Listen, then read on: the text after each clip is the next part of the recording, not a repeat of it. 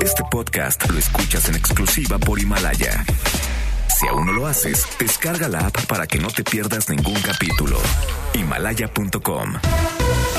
MBS Radio presenta Cero corrupción, que es un problema grave. Acabe la impunidad en México, que pague el que debe de pagar. will not fund border security. en directo con Ana Francisca Vega por MBS Noticias. Comenzamos. Son las 5 de la tarde con un minuto. ¿Cómo están? Me da muchísimo gusto que me acompañen aquí en directo a través de MBS Noticias. Buen arranque de semana. Yo soy Ana Francisca Vega. Hoy es lunes 24 de febrero del 2020. Muchísimos saludos a toda la gente que nos sintoniza en Reynosa, Tamaulipas, a través del 1390 de AM por Notigape. Gracias a toda la gente que está conectada con nosotros en línea en nuestra página web mbsnoticias.com. Ahí estamos totalmente en vivo, la transmisión de lunes a viernes de 5 a 7 de la tarde, con muchísimo gusto de recibirlos por esa vía. También en redes sociales, arroba Ana F. Vega en Twitter y Ana Francisca Vega Oficial en Facebook, MBS Noticias en todas las plataformas de redes sociales. Y aquí en cabina los leo a través de WhatsApp, nuestro número 55 43 77 1025. Ahí les va de nuevo. 55 43 77 1025. En directo. Es mi bandera, la enseña nacional. ¿Se acuerdan? Bueno, entonces, este, sí, tenemos que reafirmar nuestro patriotismo estar eh, siempre recordando nuestra historia, no olvidarnos de dónde venimos, de quienes lucharon por la libertad, la justicia, la democracia, la soberanía. Bueno, eso es parte de lo que dijo el presidente Andrés Manuel López Obrador antes de encabezar la ceremonia por el Día de la Bandera en el ah, Campo Marte, aquí en la Ciudad de México. En este evento, eh, niños y hasta un cadete del Colegio Militar, eh, una cadete del Colegio Militar, se desmayó por el intensísimo calor. Rocío Méndez, te saludo con mucho gusto. ¿Cómo estás? Buenas tardes. ¿Qué tal, Ana? Una ceremonia llena de símbolos. En principio, este 24 de febrero, en el que el presidente Andrés Manuel López Obrador convocó al patriotismo ante nuestra bandera, que simboliza, recordó, la independencia, el honor, las instituciones y la integridad del territorio. El presidente de la Suprema Corte de Justicia de la Nación, Arturo Saldívar, advirtió que no podrá haber justicia en México mientras no tengamos jueces más preparados que no respondan a otros intereses más que el de la justicia y el derecho, y mientras la justicia no sea accesible en condiciones de igualdad, con leyes y expedientes judiciales indiferentes a las barreras que se imponen a las minorías, empezando por las mujeres. Vamos a escuchar. Adelante. Debemos encontrar unidad en la lucha de las mujeres por la igualdad, que sigue sin ser una realidad para ellas. Por un mundo en el que sean libres y estén seguras, en el que no tengan que vivir con miedo y en el que puedan elegir la vida que quieren tener. Al tomar la palabra, la presidenta de la mesa directiva de la Cámara de Diputados, la panista Laura Rojas, recordó que junto con gobernadores y la Fiscalía General de la República se busca definir un solo tipo penal de feminicidio. También consideró necesaria una ley general que garantice una política integral y presupuestos para que funcione la protección a mujeres y niñas en el país. Escuchemos. Hoy, las hijas de este México necesitamos que nuestra bandera nos cobije, nos abrace y nos proteja, y que la construcción de una sociedad auténticamente igualitaria sea la nueva causa por la que todas y todos luchemos en auténtica unidad. La vida de las mujeres y de nuestras niñas es una causa urgente y digna de ser acompañada por nuestra bandera y una razón para que ésta vuelva a ser ondeada, orgullosa y poderosa a lo largo y ancho de nuestro país. Ahí en Campo Marte, cientos de personas padecieron el sol inclemente y algunas tuvieron que ser atendidas por presentar síntomas de insolación. Una treintena de estudiantes de educación básica y una integrante de las Fuerzas Armadas Sí. de 166 escoltas tuvieron muchos problemas de salud. Mujeres en su mayoría, Ana, colocadas en su puesto poco después de las 7 de la mañana, Uy. fueron atendidas por galenos militares al registrar cuadros de insolación por la prolongada exposición al sol. Yo solo aclaro que no hubo un solo desmayo, solamente padecimiento cuadros y síntomas muy negativos. Estas afectadas abandonaron la ceremonia por su propio pie y ninguna requirió traslado para una atención médica mayor. El resto, generales, almirantes, comisarios, jefes, capitanes, inspectores, oficiales, cadetes, personal de tropa, marinería y estudiantes de escuelas públicas tomaron protesta ante la bandera monumental de Campo Marte. Así hizo o encabezó la ceremonia el presidente Andrés Manuel López Obrador. Mujeres y hombres, vengo en nombre de México a encomendar a su patriotismo esta bandera que simboliza su independencia, su honor, sus instituciones y la integridad de su territorio. Protestan honrarla y defenderla con lealtad y constancia. Sabrán cumplir su protesta. Ana, así fue el 24 de febrero en Campo Marte, Día de la Bandera. Te agradezco mucho, Rocío. Hasta pronto, buenas Un abrazo a mi compañera Rocío Méndez y en la línea de en directo está el historiador Alejandro Rosas. ¿Cómo estás, Alejandro? Me da muchísimo gusto saludarte. ¿Qué tal, Ana Francisca? Buenas tardes. ¿Cómo estás? Muy bien, gracias. Celebrando la bandera. A ver, oye, yo sé que tú tienes este eh, datos interesantes sobre nuestra bandera y sobre la evolución. A mí me llama la atención esta, eh, leía esta mañana un poco la evolución y cómo se le han ido agregando elementos a, la bandera como símbolo, digamos, nacional. Es muy interesante por qué se le fueron agregando cada uno de los de los elementos, ¿no? Claro, fíjate que eh, lo que hay que decir en principio es que el Día Oficial de la Bandera eh, lo establece Lázaro Cárdenas hasta 1940. Es decir, hasta antes de esa fecha no había una ceremonia oficial para eh, conmemorar eh, a la bandera. Ahora, ¿por qué se agarra o por qué se toma el 24 de febrero? Eso es muy interesante. El 24 de febrero de 1821 lo que ocurre es que tanto Iturbide como Guerrero juntos crean el famoso ejército trigarante o de las tres garantías, proclaman la independencia en el plan de Iguala y simbolizan esas tres garantías con tres colores. El blanco, que sería la pureza de la religión, el rojo, que sería la unión de todos los habitantes de la Nueva España, y el verde, que simboliza la independencia. Entonces, digamos que ahí ya tenemos los tres colores de lo que sería la bandera. Pero en ese momento todavía no era la bandera de México, era la bandera del ejército trigarante, que además sus franjas eran diagonales. Sí.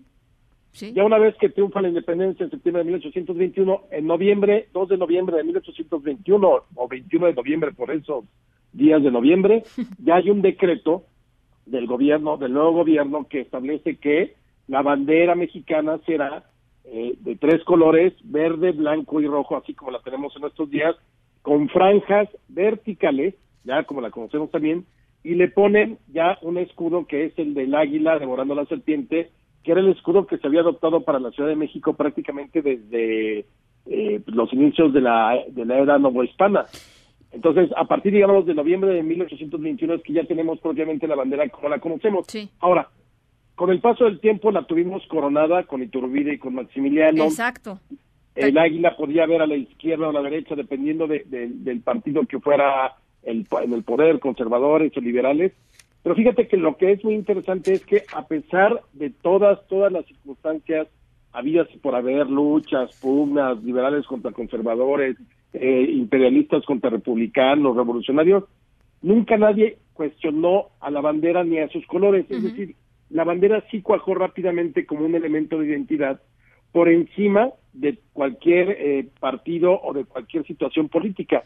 Y de hecho, pues la bandera es, eh, la hemos tenido igual desde 1821 hasta la fecha en cuanto a los colores, porque el, el escudo sí ha cambiado. Hemos tenido el águila con las alas extendidas, como era la republicana juarista, o con las eh, alas plegadas, o de perfil, que es quien establece ya como la tenemos, si no mal recuerdo, ya es Díaz Ordaz, y luego ya se establece así en la ley de los símbolos patrios.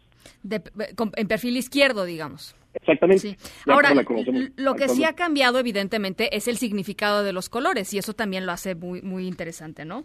Ah, no, claro, porque haz de cuenta, en esta chabacana historia oficial que tuvimos en el siglo XX, para empezar, por ejemplo, en 71 con Echeverría, se decretó que el verdadero consumador de la independencia era Guerrero. Entonces, de pronto desaparecieron a Iturbide como consumador y entonces obviamente desapareciendo Iturbide pues también tenían que desaparecer el significado original de los colores.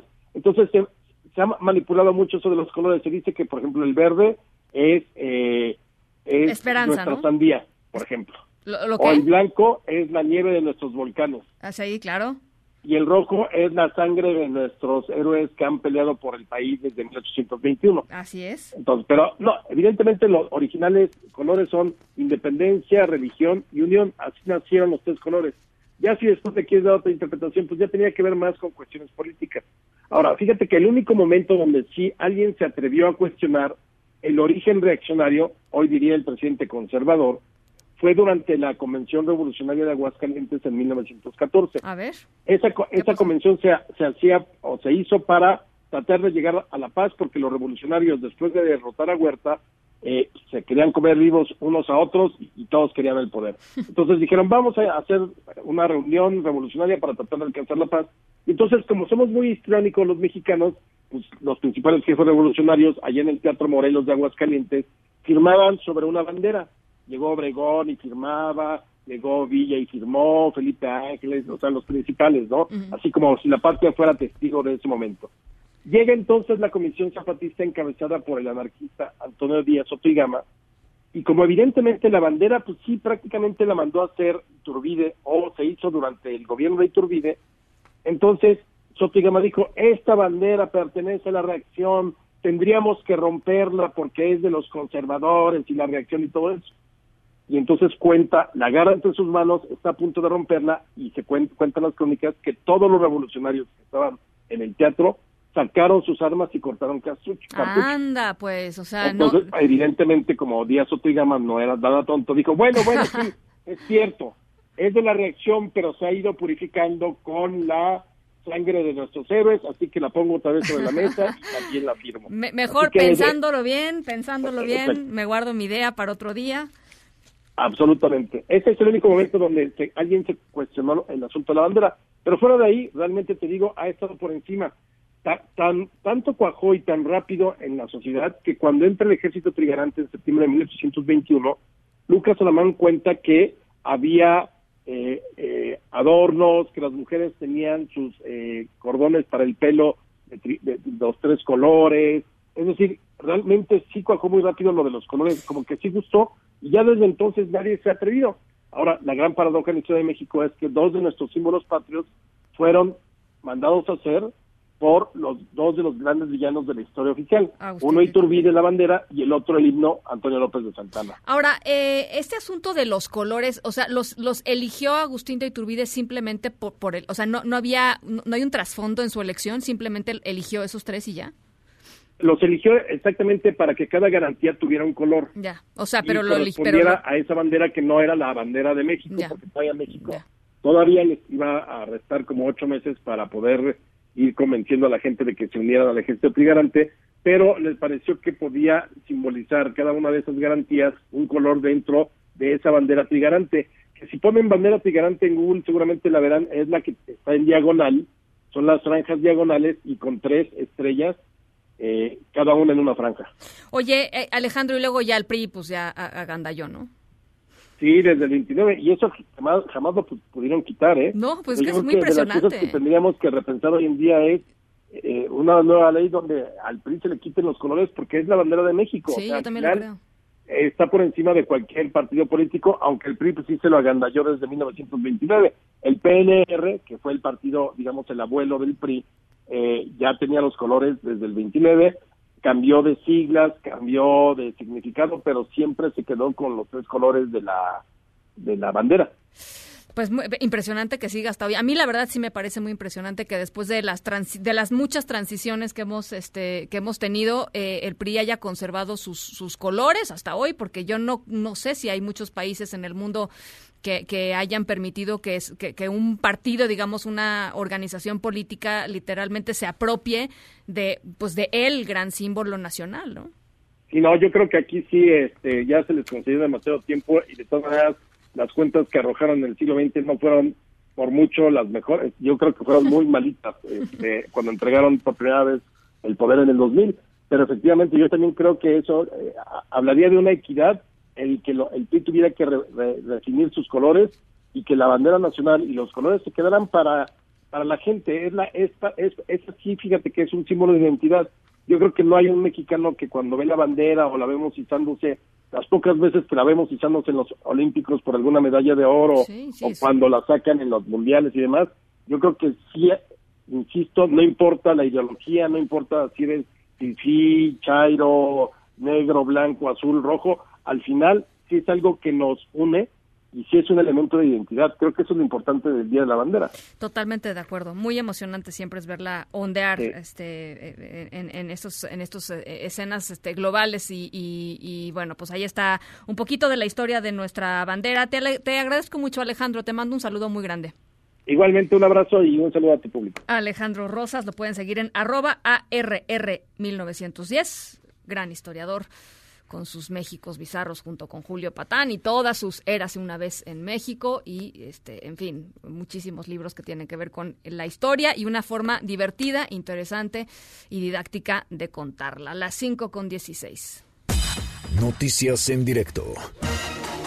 La reducción de la cifra de contagiados por el brote de coronavirus en China y en particular en la provincia de Hubei, que es el epicentro de esta nueva zeta, es real. Esto lo aseguró una misión de la OMS que visitó la región. Sin embargo, hay preocupación por la expansión de este virus en otros lugares. Eh, más de 30 países que ya tienen algún caso confirmado, siete, siete muertos en Italia, por ejemplo. Eh, y más de 230 casos de contagio. Se suspendió pues parte de eventos importantes en, del Festival del Carnaval, perdón, de Venecia. En fin, la cosa está complicada en Italia y en varios países más del mundo. Este es el primer ministro italiano, Giuseppe Conte que habla mm, sobre la posibilidad de suspender el tratado que permite la circulación de personas entre países miembros de la Unión Europea frente a esta epidemia. En este momento no se dan las condiciones necesarias para suspender temporalmente el Tratado de Schengen y con él la libre circulación de las personas en territorio europeo.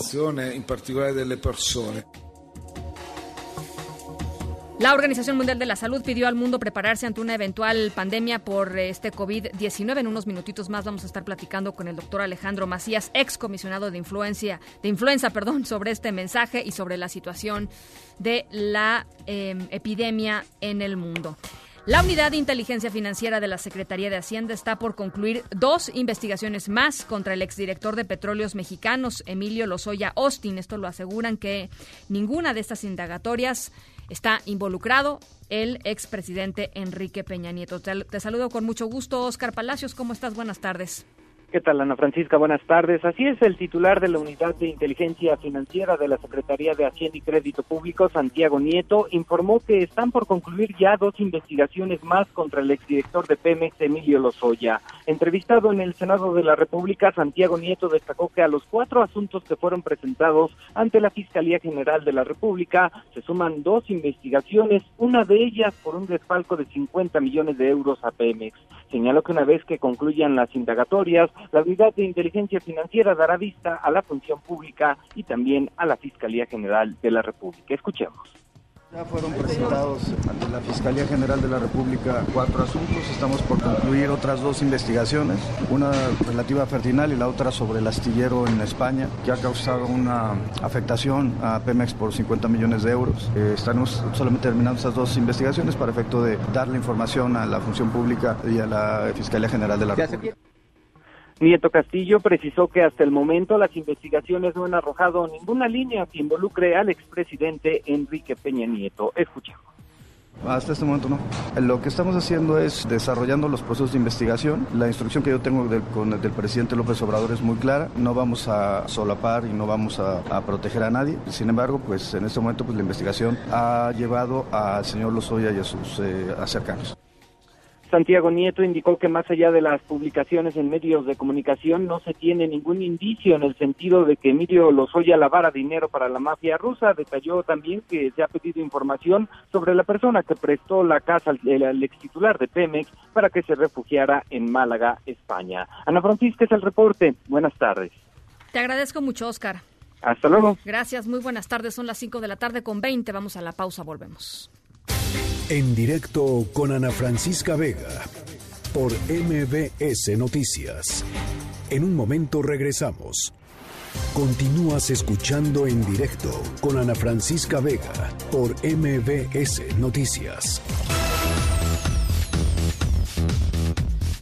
Sin duda, un, pues, eh, una de las informaciones más importantes del día tiene que ver con la eh, expansión del eh, coronavirus del COVID-19. El director de la Organización Mundial de la Salud pidió al mundo prepararse para una eventual pandemia de COVID-19, este coronavirus que surgió en la ciudad china de Wuhan. Eh, información también de cierre de pues los mercados internacionales que han sufrido caídas importantes por la incertidumbre que genera la expansión del coronavirus. Pero, ¿qué significa que, eh, este coronavirus eh, COVID-19 eh, esté entrando ahora a una etapa de pandemia. ¿Qué significa? ¿Cuáles son las implicaciones? Bueno, por eso está con nosotros en la línea el doctor Alejandro Macías, internista e infectólogo catedrático de la Universidad de Guanajuato y ex comisionado de influenza. De doctor Macías, ¿cómo está? Me da gusto saludarlo de nueva cuenta.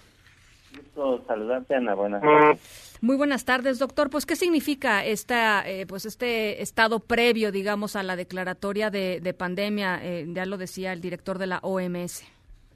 Es que técnicamente, pues ya estamos en una pandemia en la medida en que ya se está transmitiendo el virus eficientemente fuera de China y en regiones distintas. Ya no solo es en China, sabemos que ya se está transmitiendo en Italia, en Corea del Sur, en Japón, en Irán, donde es muy preocupante por el número que está incrementándose.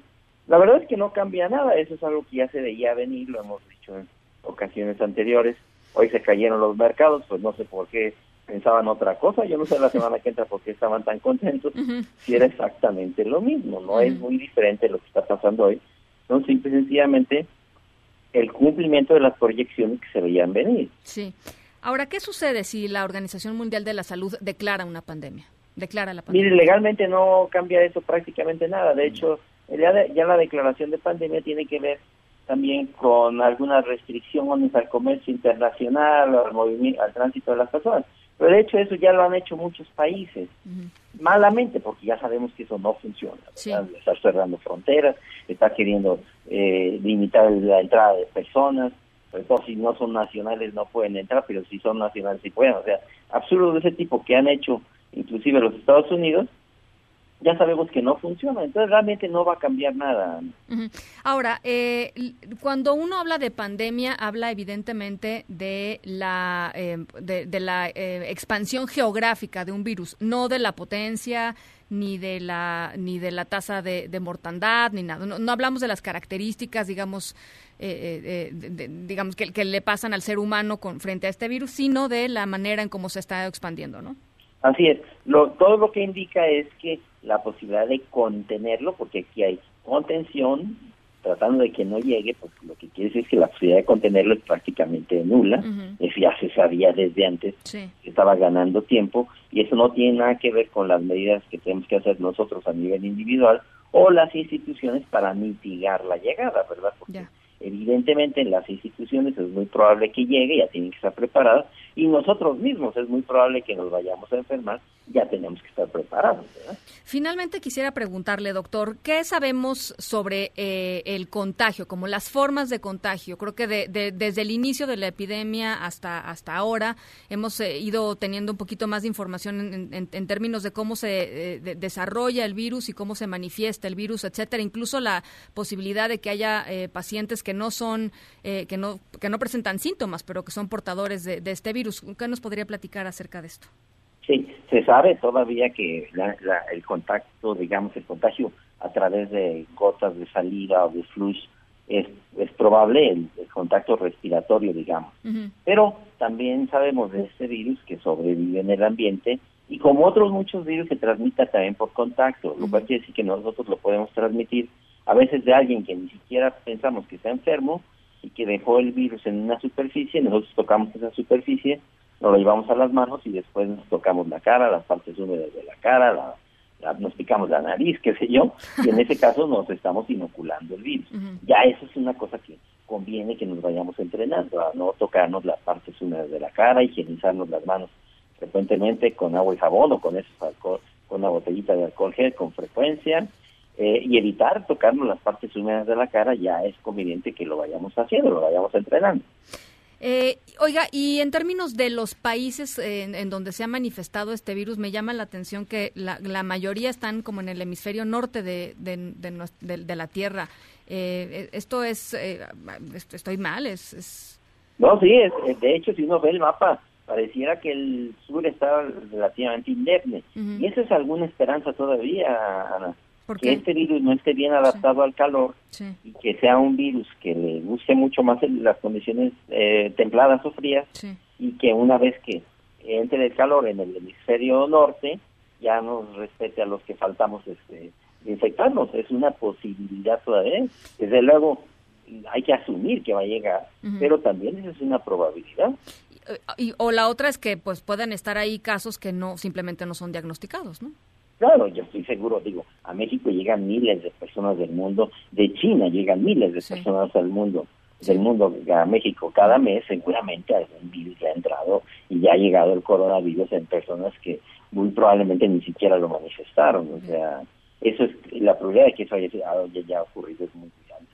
Entonces vamos a recordar las medidas, ¿no? Ya para finalizar, doctor, hay que recordar las medidas, lavarse las manos continuamente, este, y, no y no tocarse la cara, ¿no? Este, sí, y estar en buenas condiciones físicas, Ana, porque comer bien. Pues, la gente todo lo quiere en cápsula, vitaminas, esto, aquello, algo para subir sus defensas, eso no existe.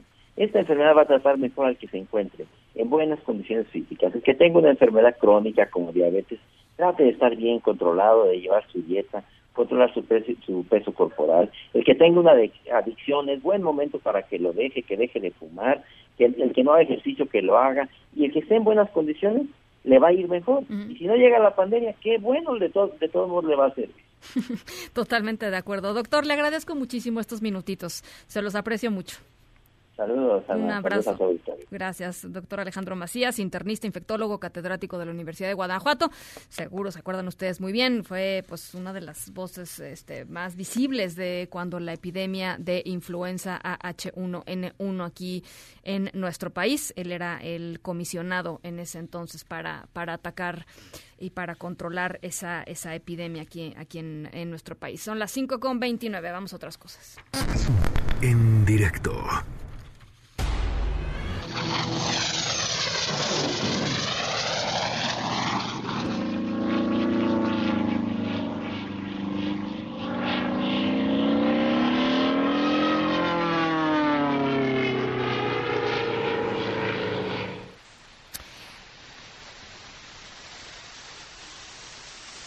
Nuestra historia sonora de hoy tiene que ver con volar.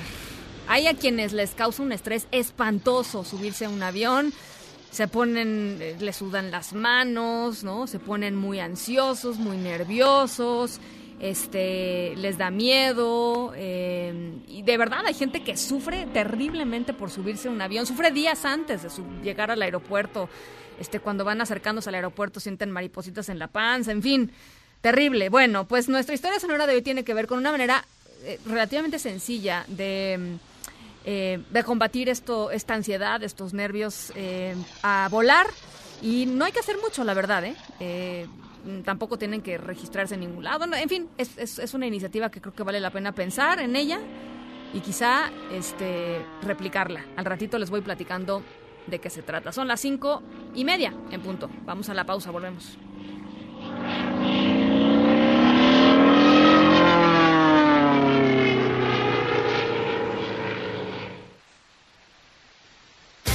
En directo con Ana Francisca Vega por MBS Noticias. En un momento regresamos. Continúas escuchando en directo con Ana Francisca Vega por MBS Noticias.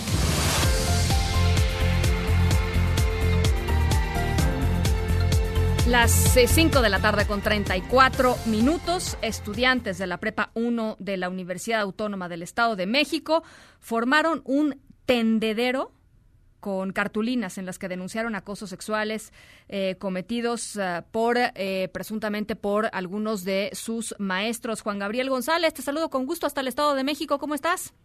¿Qué tal, Ana Francisca Auditorio? Muy buenas tardes. Efectivamente, pues en diversos espacios de este plantel de la preparatoria número uno, licenciado Adolfo López Mateos de la Universidad Autónoma del Estado de México, la OMX, estudiantes pegaron mensajes en las que se leen nombres y apellidos de profesores que supuestamente habrían incurrido en hostigamiento y actos libidinosos. Incluso varios de ellos, según se indica en los reclamos, ya tienen denuncias en la dirección y en la propia rectoría, pero también afirman no ha pasado nada. Esta acción de las estudiantes de preparatoria se dio al mismo tiempo en el que el rector Alfredo Barrera Vaca asistía a una mesa de diálogo con alumnos de la Facultad de Ciencias de la Conducta, quienes desde el viernes pasado están en paro de labores y mantienen tomadas las instalaciones para denunciar precisamente asuntos de violencia de género y la creciente inseguridad a la que están expuestos los estudiantes. De Ana Francisca, que en este encuentro se tocó el caso Daniel, estudiante acusado de haber publicado sin autorización fotos íntimas de sus compañeras, lo que desató la protesta que hoy tiene cerrada la facultad.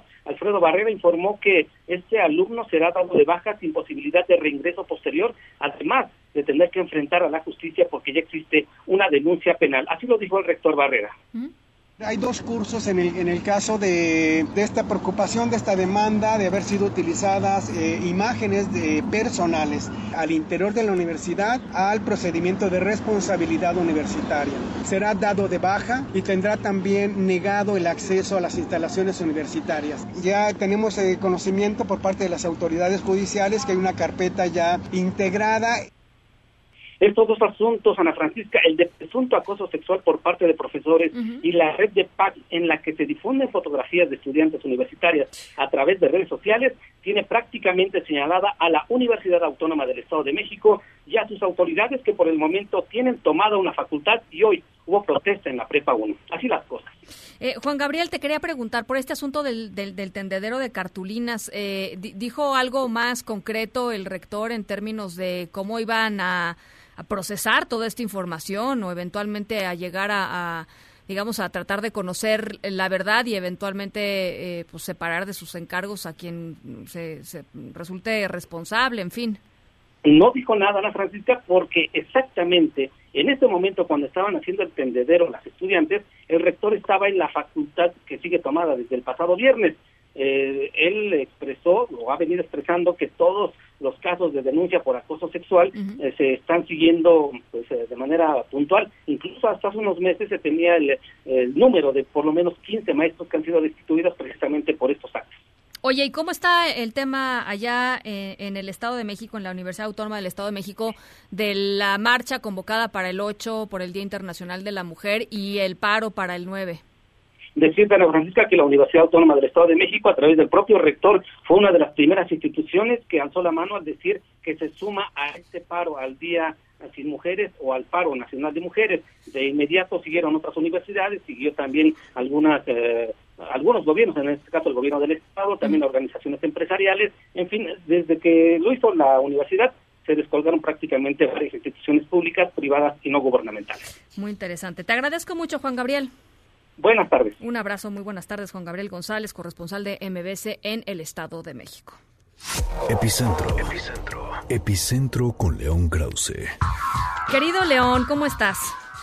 Hola, ¿cómo estás? Muy bien, ¿tú? Bien, bien, bien. Eh, impresionado estuve por la mañana en la ceremonia de pues de recuerdo, remembranza de, Kobe Bryant hija acá en, en, Los Ángeles y bueno, de verdad eh, eh, notable, notable el, espíritu de comunión que, que se respiraba en, en, eh, en, la ciudad al despedir a este a este héroe del que ya hablábamos, este héroe deportivo, que contaste con, con el ambiente político. Me imagino, se, se ha hablado mucho de pues de las palabras que, que dedicó la esposa, ¿no? Vanessa Bryant, a, a, su esposo y a su hija. ¡Qué dolor! Sí, la verdad que sí, eh, la verdad que sí. El, el, duelo más público que yo recuerde, eh, un, discurso muy muy sentido de la de la esposa, la viuda de Kobe Bryant, eh, que, que, tiene que lidiar con, con, una, una, herida doble, la muerte de su esposo y de, y de su pequeña hija. Y de verdad que sí, hizo llorar a medio mundo Vanessa Bryant. Sí. fue fue algo algo algo notable y, te digo, como lo platicamos en su momento, lo que ha ocurrido en la ciudad de Los Ángeles alrededor de este hombre que fue que tuvo el monopolio de la infancia durante 20 años de los aficionados acá. Eh, de verdad es, es, algo digno de, ver. Pues que, la verdad que significativo y qué bonito que pudiste estar ahí, León. ¿No? Son de esos momentos en donde es, es, es, es, muy, es muy padre nuestra profesión porque logras estar en lugares en donde está pasando algo y algo muy significativo y muy poderoso, ¿no? Sí, la verdad, la verdad que fue una buena oportunidad, lo menciono porque además, como ya platicamos, sé que te gusta el, el, básquetbol y, y, demás, pero bueno, la, la realidad política tampoco nos suelta y el asunto se ha, se ha puesto cada vez más difícil con, con Bernie Sanders. Yo lo, platicaba con, con, tu público en su momento, lo hicimos varias veces, si mal no recuerdo, y eh, adelantamos que en algún momento iban a salir a la luz eh, los, los videos, las declaraciones de Bernie Sanders en función de su, eh, su simpatía por el régimen castrista de Cuba, sus opiniones sobre la Unión Soviética y poco a poco han comenzado a aparecer ahora que Sanders está pues ocupando ya de manera muy clara la posición de puntero entre los demócratas. A ver, eh, Sanders se llevó el 46, casi, casi el 50% de los delegados en Nevada. Eh, y Joe Biden se recuperó un poquito, pero está muy, muy abajo, ¿no? Eh, con 19% de, de, de, los votos allá en Nevada, de los, de, los delegados en Nevada. Eh, ¿qué, te, ¿Qué te dice lo que sucedió en ese estado y lo que viene en em, el siguiente estado es Carolina, del Sur. Carolina del Sur. El próximo sábado. que, que mm, se supone será, si las cosas salen como las encuestas sugieren, la primera victoria de, de Joe Biden. Eh, Carolina del Sur tiene una, una, población eh, afroamericana que eh, históricamente simpatiza con, con Biden, así como el voto latino ha favorecido a, Sanders de manera muy notable y eso también es una historia. Carolina del Sur seguramente se irá con, se irá con Biden. Creo que lo, más interesante no solamente es el hecho de que Bernie Sanders ha consolidado una, una ventaja, un poco a poco ha consolidado una ventaja, sino que es una ventaja que no, no es una mayoría, a pesar de que Nevada sí lo fue, no es una mayoría. Si sumas los votos que han tenido eh, o, en las encuestas aquellos que dicen que favorecen a candidatos centristas eh, como como Biden, como Buttigieg, como Klobuchar, como Bloomberg, pues eh, eh, esos sí son más que una mayoría. Así que el problema es el mismo que enfrentaron los republicanos hace cuatro años. Hay muchos candidatos que cada uno de ellos eh, junto un cachito del pastel. Si se pusieran de acuerdo y hubiera un candidato de unidad, quizá Rayo cantaría, pero por lo pronto Sanders sigue siendo el favorito. Ahora, Sanders sigue cumpliendo un poco con el demográfico que habíamos platicado ya en otras ocasiones. Eh, es especialmente popular entre, entre jóvenes eh, y, es, es, chistoso porque no es particularmente popular con mayores de 65 años. Es decir, su... su, su al contrario. No, eh, al contrario, exacto. Su, su fuerza está, está en los jóvenes y en mujeres blancas, Sí, eh, es muy popular con los jóvenes, especialmente con los jóvenes latinos. De verdad que la manera como la campaña de Bernie Sanders se ha acercado a los latinos es, eh, notable, digno de digno de estudio. Em, eh, todo, inspirado, digamos, en la idea de que hay que estar cerca de la comunidad hispana. Parece una novedad, pero no lo es tanto. Es decir, la campaña Sanders ha abierto sus oficinas de campaña en las en las comunidades eh, ha contratado a la gente de la comunidad, y cuando digo comunidad me refiero pues, a los enclaves específicos de la comunidad hispana, eh, en, Los Ángeles evidentemente casi todas las ciudades hispanas, pero hay unas zonas más hispanas que otras, bueno, los, la campaña de Sanders abrió sus oficinas en el este de Los Ángeles, por ejemplo, eh, y, ha invertido muchísimo dinero en, anuncios para la, la comunidad hispana, en fin, hay una serie de claves que lo ha acercado al, al voto hispano. Eh, Carolina del Sur no es no, no tiene ese perfil y, y, buena parte de los votos de los estados del sur del país tampoco tiene ese perfil. En la Florida a Sanders no le va a ir bien dadas sus declaraciones eh, sobre sobre Castro y la Unión Soviética y Chávez y demás, así que el asunto no está decidido, pero pero Sanders tiene tiene una ventaja. Entonces, eh, Carolina del Sur este próximo sábado y después se viene el supermartes, que es el, el, gran, eh, digamos, la gran cita eh, rumbo a definir ya más o menos ahí sí quién queda y quién, y quién se va, ¿no? Así es, y se le llama supermartes porque 14 estados votan. Y lo cierto, creo yo, Ana, es que si los demócratas no logran consolidar, si no un candidato de unidad, sí un, candidato que, aunque no haya un acuerdo entre los demás, sí vaya despuntando, por ejemplo, que Biden regrese y demás. Yo creo que, que Sanders se llevará la mayoría de los estados del supermartes, empezando por California, gracias a los hispanos, y será muy difícil, muy difícil de tenerlo como candidato presidencial eh, demócrata. Bueno, pues ahí está. Te mando un beso y platicamos en la semana, León. Que así sea. Un beso. Abrazo, las 5 de la tarde con 44. Por cierto, eh, hablaba León de este homenaje que se hizo muy, muy, muy eh, sentido en el Staples Center allá en la ciudad de Los Ángeles a Kobe Bryant y a su hija eh, Gianna, muertos hace unos días en este eh, pues, accidente mm, eh, en helicóptero. Y una de las personalidades que habló en el evento fue el gran Michael Jordan, exjugador de básquetbol de los Toros de, de Chicago, pero además pues muy amigo de Kobe Bryant. Esto fue lo que dijo Michael Jordan ayer. Hoy, perdón.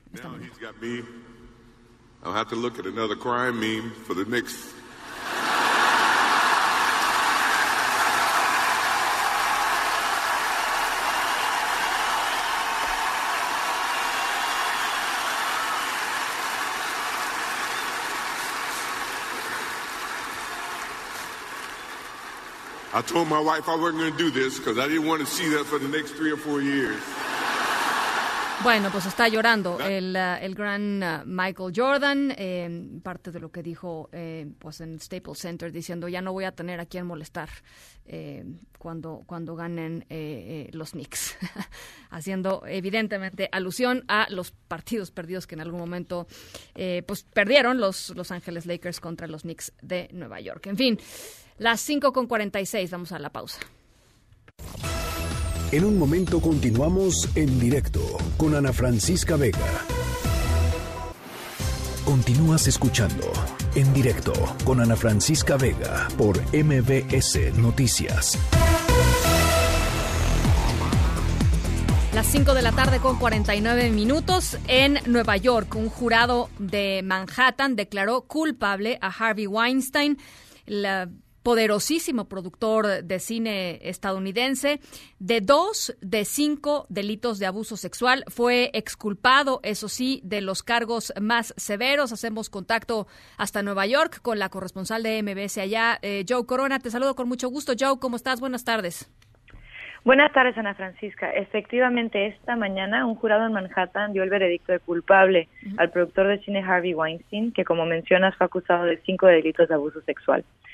Fue absuelto del cargo más severo de agresión sexual depredadora, por lo que arriesgaba cadena perpetua, pero ahora enfrenta una sentencia de entre 5 y 25 años en prisión. El productor de Hollywood mm, se mostró impasible cuando escuchó el veredicto y un poco aturdido momentos después cuando le colocaron de nuevo las esposas para sacarlo de la corte. La abogada de las mujeres que denunciaron el abuso, Gloria Aldred, dijo que los tiempos en los que alguien como Weinstein podría humillar y desacreditar a mujeres había terminado. Escuchemos sus palabras después del veredicto. Adelante. Se acabaron los tiempos del status quo en los Estados Unidos. Esta es la era del empoderamiento de las mujeres y ya no serán intimidadas, ya no serán silenciadas. Te comento, Ana Francisca, que el juicio duró casi dos meses, durante los cuales el productor de 67 años llegaba a la Corte Penal Estatal de Nueva York encorvado y apoyado en un andador que se empezó a utilizar en agosto del año pasado que los críticos decían era para provocar lástima. A su vez, la estrategia legal de la defensa fue intentar demostrar que Weinstein conservó estas relaciones amistosas con las víctimas que lo acusaban de abuso sexual, alegando así que si el productor de cine hubiera sido culpable, los vínculos hubieran roto. Los cinco cargos contra Weinstein se desprendían del testimonio de la actriz Anabela Sciorra y otras dos mujeres del mundo del cine. Sin embargo, fuera del juicio y de la corte, más de 80 mujeres han acusado a Weinstein de abusar sexualmente de ellas a lo largo de décadas. Es por eso que este veredicto marca un parteaguas, ya que como recordará el auditorio, fueron las primeras acusaciones de abuso sexual contra Harvey Weinstein hace dos años que desataron el movimiento de feminismo Me Too, que se ha expandido por todo el mundo, incluyendo México. Hasta aquí mi reporte. Oye, Joe, eh, entonces, de 5 a 25 años, este, ¿cuándo se va a decretar la pena finalmente? O sea, ¿cuándo van a decirle cuántos años terminará pasando en prisión? Pues cuando, eh, cuando el juez dicte la sentencia, pero por el momento no hay fecha aún para que eso ocurra pero ya cuando este fue el, jurado que lo encuentra culpable y ahora habrá que esperar a la sentencia para ver este qué pasa. Aunado a eso sí eh, también vale la pena mencionar que cuando comenzó el juicio aquí en Nueva York eh, fueron levantados cargos, otros cargos de abuso sexual eh, en un caso separado en California y pues Harvey Weinstein también tendrá que hacer frente a esos cargos de allá. Eh, pero por lo, por lo pronto en este caso en concreto pues tenemos que esperar la sentencia para saber si serán 5 o 25 años, ¿no? Que es lo que la pena que lo que corresponde a los cargos. Ahora, eh, por lo que escuchamos de la de la abogada, las víctimas, este, no, no podremos decir que están contentas, pues, pero por lo menos están satisfechas, ¿no? Dice la, la era del abuso de este de este hombre ha, ha terminado. Eh, a pesar de que los cargos más severos pues no fueron no, no se le no se le encontró culpable no sí eh, pues agridulce el asunto. poco poco después del juicio varias este, mujeres salieron ahí a la a, la calle afuera de la corte y dijeron que bueno se sentían un poco eh, que un poco de justicia había sido hecho que sus voces habían sido escuchadas no de nuevo marca un parteaguas porque este eh, Weinstein era tan poderoso en Estados Unidos, en el mundo del entretenimiento, que de alguna manera este juicio representaba una prueba para las víctimas de, la violencia eh, sexual eh, para saber si no se, se, podía llegar a hacer frente a un titán de las proporciones como era Harvey Weinstein, ¿no? que operó de manera impune durante décadas. Entonces, de ahí es que varias víctimas salieron a, a, a decir que se sentían eh, pues apapachadas de alguna manera y también eh, a congratular a las mujeres que fueron testigos durante el juicio. Fueron, eh, pese a todas estas eh, denuncias que han salido en medios a lo largo de los últimos años, fueron seis mujeres las que testificaron en el juicio y dieron, dieron su testimonio y aún este pero finalmente el juicio los cargos dependían del testimonio de tres mujeres no entonces también muchas víctimas que de años anteriores salieron a, congratular, ¿no? A, finalmente a, estas mujeres que, que hicieron frente a Weinstein en el juicio y a los abogados de Weinstein, ¿no?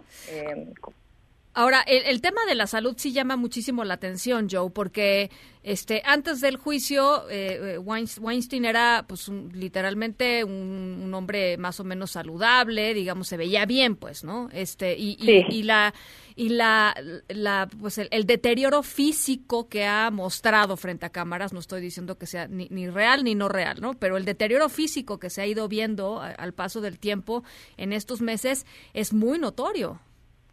Sí, es muy notorio y, bueno, de hecho, eh, lo que se había dicho después del juicio es que sería llevado a la cárcel y sin embargo eh, sus abogados indicaron que fue llevado a un hospital eh, poco después de la sentencia, poco después, perdón, de, de, que el jurado diera su veredicto. Eh, fue llevado al, a un hospital. Los abogados no quisieron entrar en más detalles de, de, por qué es que fue llevado a un hospital, pero sí, efectivamente, su deterioro eh, pues fue visiblemente, ha sido visible a lo largo de estos meses, ¿no? y hay eh, varios reportajes han salido en los que eh, amigos cercanos e incluso el abogado de, de, Weinstein pues indican, ¿no? Que, que este tema pues claramente lo lo ha mantenido en, un estrés constante que se ha visto, en el que se ha visto afectada su salud. Bueno, pues ahí está eh, este caso emblemático, como tú dices, eh, eh, Joe. A partir de, las acusaciones de Weinstein es que se viene todo el movimiento de Me Too y esta ola, ¿no? Este de, de, denuncias por todo el mundo, de demandas de, acción, ¿no? Y, con muchas manifestaciones muy diversas en muchos países, incluyendo México. Pero pues todo arrancó hace un par de años con este señor Harvey Weinstein. Claro, fue la chispa que desató todo. Totalmente. Te, agradezco mucho, Joe. Te mando un abrazo. Cómo no, buenas tardes. Muy buena tarde, Joe Corona, desde Nueva York. En directo. Y la ex esposa de Javier Duarte podría enfrentar en Veracruz, eh, Karime, Karime em, Macías, perdón, Karime Macías, podría enfrentar en Veracruz dos acusaciones por el desvío de más de 100 millones de pesos del sistema del DIF estatal y de fraudación fiscal por más de dos, millones eh, de pesos. René Cruz, ¿esto qué significa en términos del proceso que está pasando Karime Macías allá en Londres? Hola Ana Francisca, amigos del auditorio, muy buenas tardes. Pues esto representaría que una vez de que se llegara a concretar la extradición de Karime Macías, pues tendría que ser puesta a disposición de estos jueces que libraron la orden de aprehensión con eh, residencia allá en Veracruz. Es decir, que posiblemente Karima Macías, una vez que se concretara esta, esta extradición, pues tendría que viajar eh, del Reino Unido precisamente hacia eh, Veracruz. Esto pues con el fin precisamente de enfrentar estas dos acusaciones que hay en su contra por el desvío de 112 millones de pesos del DIF estatal y la otra, la más reciente precisamente que acaba de judicializar la Fiscalía General de la República por defraudación fiscal de dos millones cuatrocientos mil pesos. Eh, lo anterior debido eh, pues precisamente a que estas dos órdenes de aprehensión fueron libradas por jueces de control, jueces eh, tanto de control y federales con residencia en aquella entidad. Y a este respecto pues ya también estos jueces de control en la Ciudad de México informaron al juez Patricio Leopoldo Vargas Alarcón, titular del juzgado décimo de Distrito de Amparo en materia penal, que pues ellos eh, no ordenaron la captura de Macías Tubilla y hay que recordar que este juez precisamente es el que lleva este nuevo juicio de amparo que promovió hace unos días Karime Macías para evitar su orden de aprehensión una vez que pues pise eh, territorio nacional luego de que se concrete la orden de aprehensión. La Francisca, este sería el reporte que tenemos. Tienes también información, eh, René, sobre mm, Rosario Robles. Así es, eh, Rosario Robles, eh, Ana Francisca, pues que simple y sencillamente eh, pues sigue sumando reverses jurídicos en este proceso que se inició en su contra el año pasado y esto pues es que debe de continuar recluida en el centro eh, femenil de readaptación social de Santa Marta Catitla, ya que el magistrado eh, José Alfonso Montalvo Martínez, titular del primer tribunal unitario en materia penal, eh, determinó, sin hacer todavía públicas las resoluciones, estas consideraciones de su fallo, sobre ser el juicio de amparo que promovió la también ex titular de la SEDATU en contra de la medida cautelar de prisión preventiva justificada. Este, esta Rosario Robles interpuso la demanda de garantías el pasado 6 de enero de este año para impugnar el fallo de la magistrada Isabel Cristina Porras Ordiosola, titular del tercer Tribunal Unitario en materia penal, quien pues a finales del año pasado pues también ratificó la prisión preventiva. Y el pasado 5 de febrero pues eh, se llevó a cabo esta audiencia en la que el juez de control Ganter Alejandro Villar Ceballos ratificó de nueva cuenta la medida de prisión, preventiva y pues apenas el día de hoy se da a conocer esta resolución del primer tribunal unitario en donde pues vuelve a confirmar precisamente esta medida de prisión preventiva justificada que le impuso eh, pues el año pasado el eh, juez Felipe de Jesús Delgadillo Padierna al argumentar que pues existía el riesgo de que Rosario Robles pudiera evadir la acción de la justicia. la Francisca, así las cosas en el caso de Rosario Robles. Entonces son cuatro veces, ¿no? Las que las que ha, se ha ratificado, digamos, la, decisión inicial del juez eh, de, Delgadillo.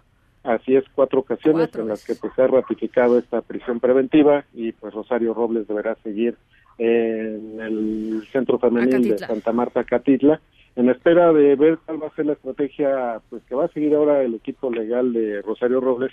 Se hablaba que podrían recurrir precisamente al juicio de amparo para tratar de revertir esta prisión preventiva. Bueno, pues ya estaremos eh, platicándolo seguramente. Te agradezco mucho, René.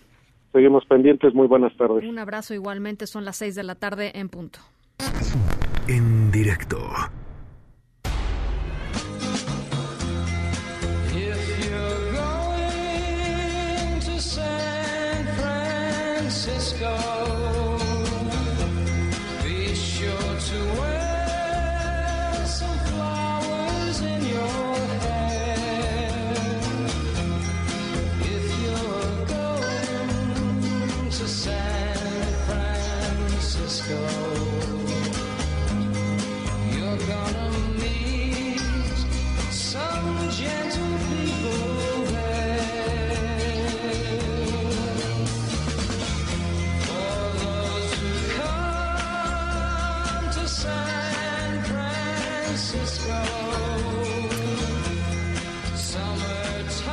Nuestra historia sonora de hoy tiene que ver con aviones, con el miedo a volar, eh, con lo que le provoca a algunas personas y con formas de remediarlo.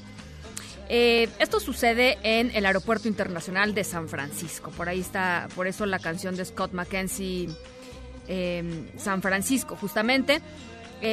Porque pues ahí hicieron algo muy divertido que terminó sacándole sonrisas a los pasajeros para que no tengan estos miedos em, a, volar o que por lo menos se reduzca un poco la ansiedad que volar le representa a algunas personas. ¿Quieren saber qué fue lo que pasó?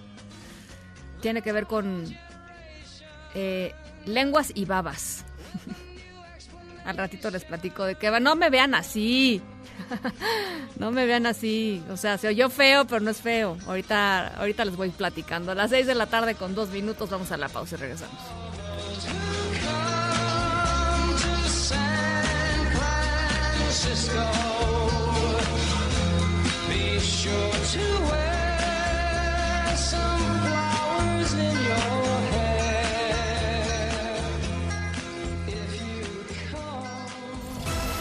En un momento continuamos en directo con Ana Francisca Vega. Una voz con transparencia. Una voz objetiva. Una voz plural. Una voz plural. Esto es En directo con Ana Francisca Vega. En directo, MBS Noticias.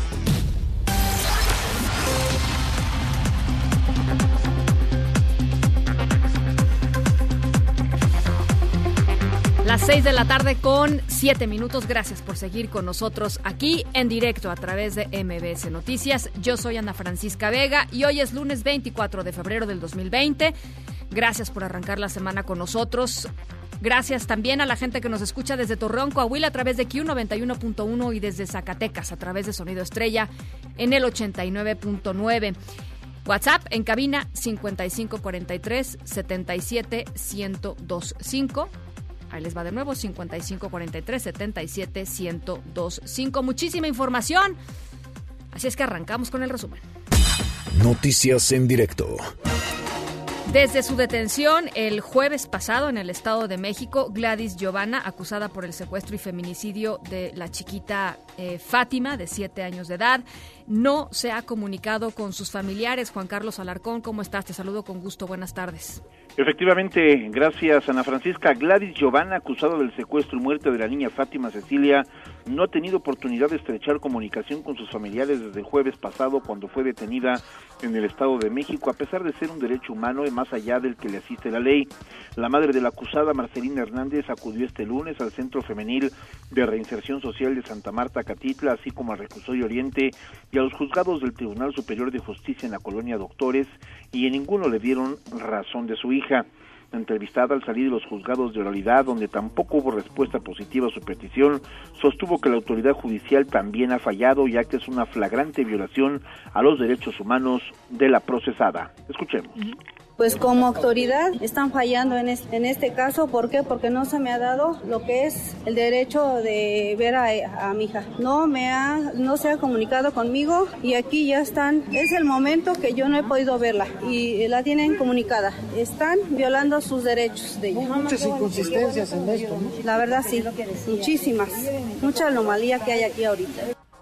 En compañía de la abogada Angélica Urbina mencionó que su intención es saber cómo se encuentra su hija, así como su estado de salud y su seguridad dentro del penal de Santa Marta, ya que en redes sociales se ha mencionado incluso que podría ser víctima de un atentado. Precisó que al solicitar información a las instancias judiciales, estas respondieron que si la procesada no ha hecho contacto vía telefónica con ellos es porque no lo desea, ya que a nadie se le cuarta ese derecho.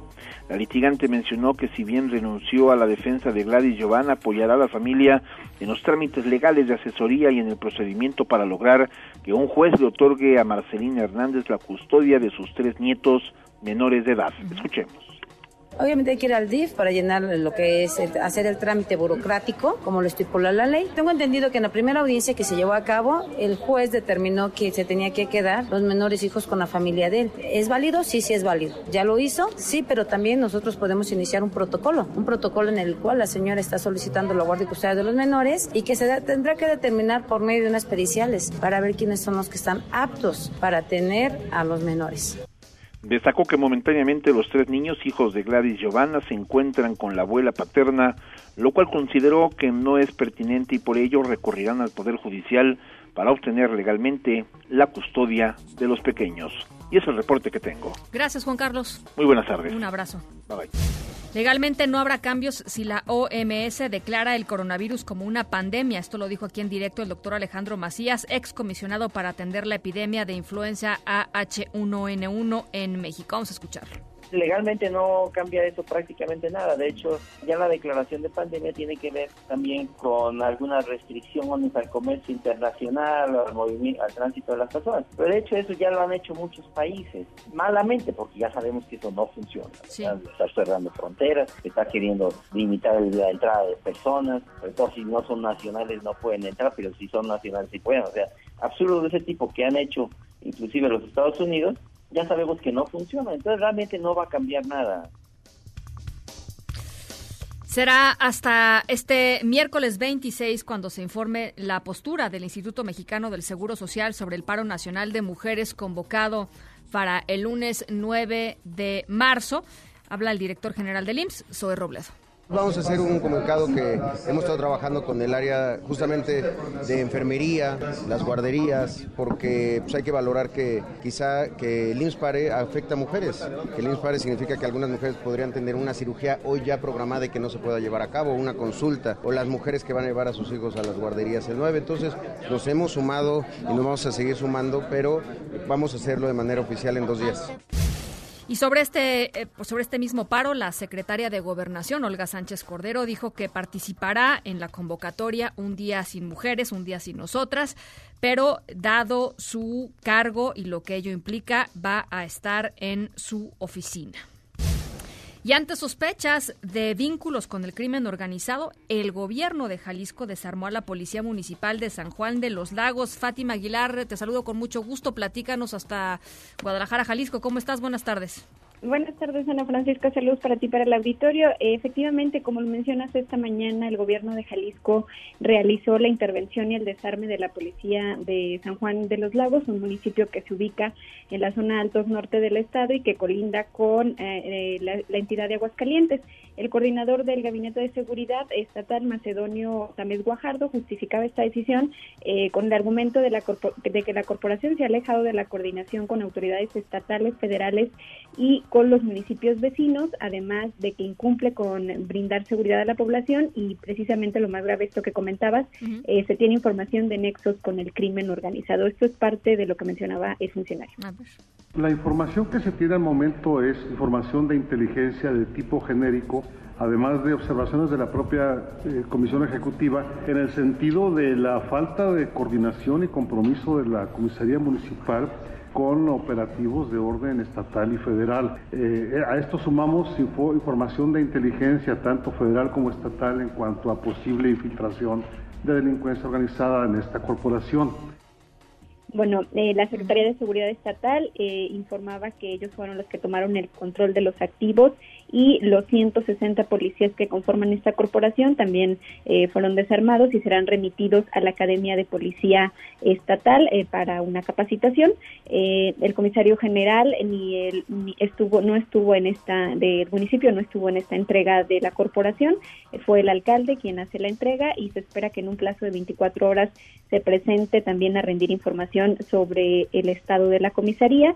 Por lo tanto, pues el municipio queda ahorita en resguardo de 500 elementos estatales, militares y también incluso de la Guardia Nacional. Eh, pues es lo que sucedió acá en Jalisco. Oye, Fátima, ¿y el comisario no, no estuvo presente? Por, ¿Dónde está? Eh, ¿Cuál no, fue la razón? ¿Se eh, dio alguna razón?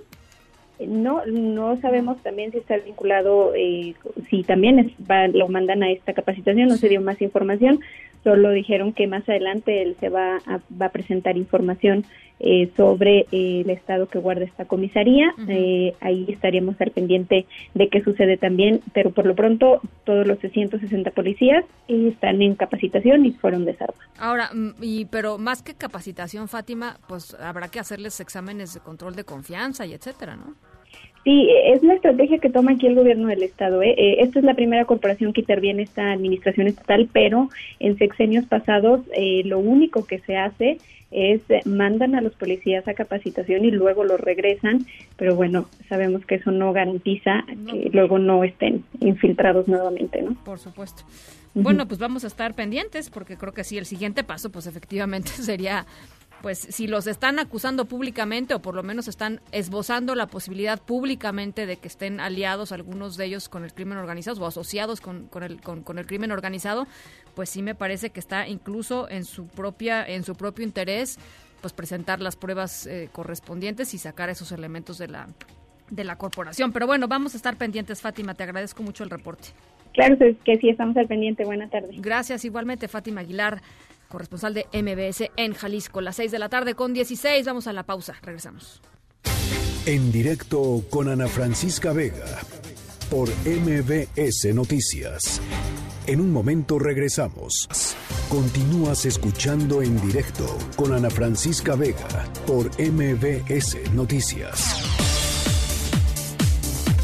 Bueno, pues en días pasados, en este espacio, en muchos espacios, hemos estado hablando de las distintas inequidades entre hombres y mujeres, entre las distintas agendas y entre las distintas eh, formas de aproximación em, con, ciertos, eh, eh, sobre ciertos temas que tienen que ver con, género. Uno de ellos es la justicia. Y, y, cuando platicamos de justicia, pues hablamos de acceso a la justicia, pero también hablamos de cosas como penas, ¿no? cuántos años recibe una mujer en comparación de un hombre por una misma pena, que sería, digamos, el equivalente en el ámbito laboral, podríamos estar hablando de salarios, cuánto recibe una mujer eh, eh, equivalente a un hombre por el mismo trabajo. Eh, ¿Quién se echó un clavado a, todos estos temas que me parecen realmente muy interesantes? Es la, em, la mm, Asociación Civil Reinserta y Saskia Niño de Rivera, presidenta y cofundadora de Reinserta, está con nosotros en la línea telefónica. Saskia, qué buenos datos se dan a conocer hoy con respecto a estos temas de las desigualdades de, de mujeres en, en reclusión en México. Hola, Enrique, con gusto y agradecerte antes que nada por abrir tus micrófonos a este tema. Eh, datos interesantes, datos fuertes. Eh, te platico, trabajamos en nueve diferentes estados, en, reclusión, en reclusorios tanto varoniles como femeniles, y obviamente de las cifras que más nos brincaron, no solamente en general el poco acceso a la justicia que tienen las personas que están privadas de la libertad y cómo desafortunadamente en México se ha ante el olvido del sistema de justicia penal, especialmente de la debido acceso a la justicia, se ha generado espacios donde los reclusores son para gente eh, con escasos recursos.